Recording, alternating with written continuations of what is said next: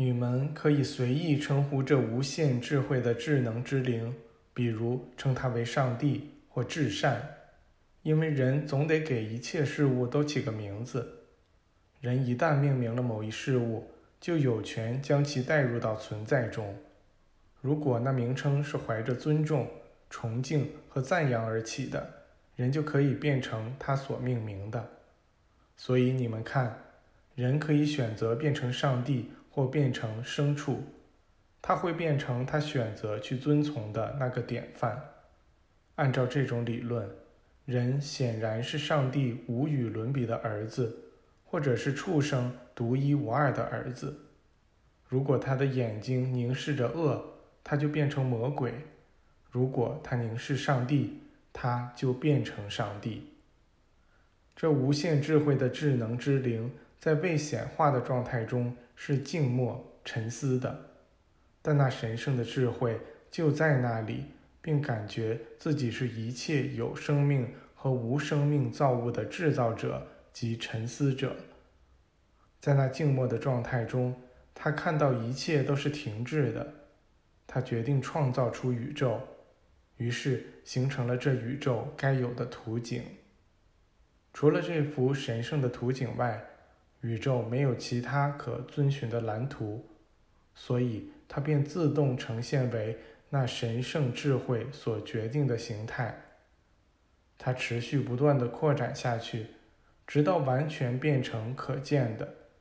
这就是我们今天看到的宇宙，与那属于它的完美蓝图相符。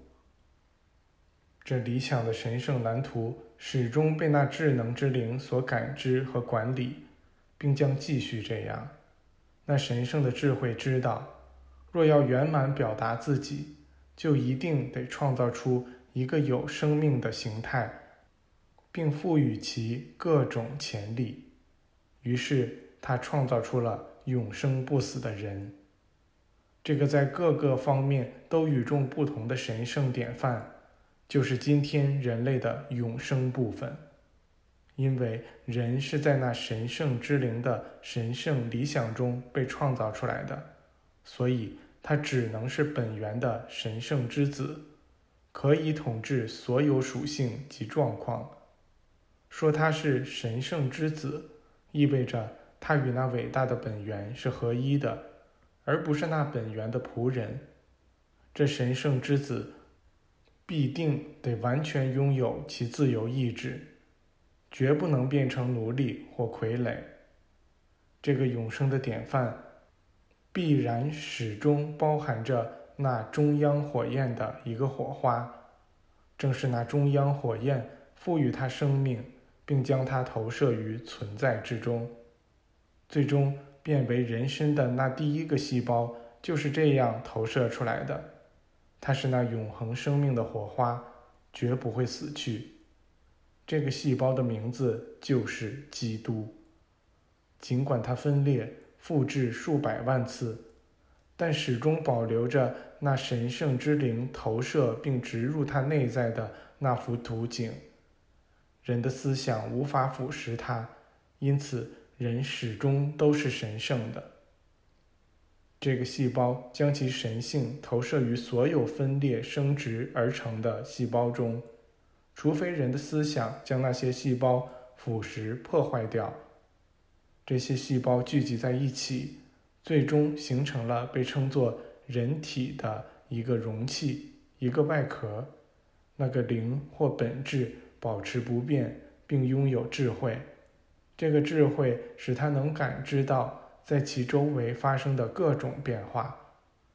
如果人使自己保持在其高级王国中，那它就是这神圣之灵，而这神圣之灵就是上帝。人应该想着他的高我，应该思索他，崇敬他，并把它作为自己最内在存有的组成部分来感谢、祝福他。首先，他应该相信高我的存在，这种信念会引导他去了解这个我。随后。祝福与感谢会使这个我显现出来，于是人就变成了这个高我，这就是获得真知的途径。起初，大脑似乎是认知器官，因为它是由最灵敏的细胞聚合而成的，而这些细胞最先响应思想的震动，并将这些震动放大，以使其能被感知到。然后，这些震动经过挑选，再被发送给各个器官。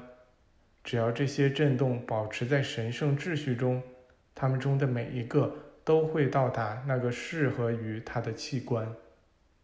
每个器官、每个神经中枢都有一个特定的振动放大装置，用来集中那个真正的人的生命。当这些中枢处于和谐、协调的状态中时，人就会显得非常镇定、有力。他会在其创造性活动中体现出圣灵。体现出那无限智慧的智能之灵的全部。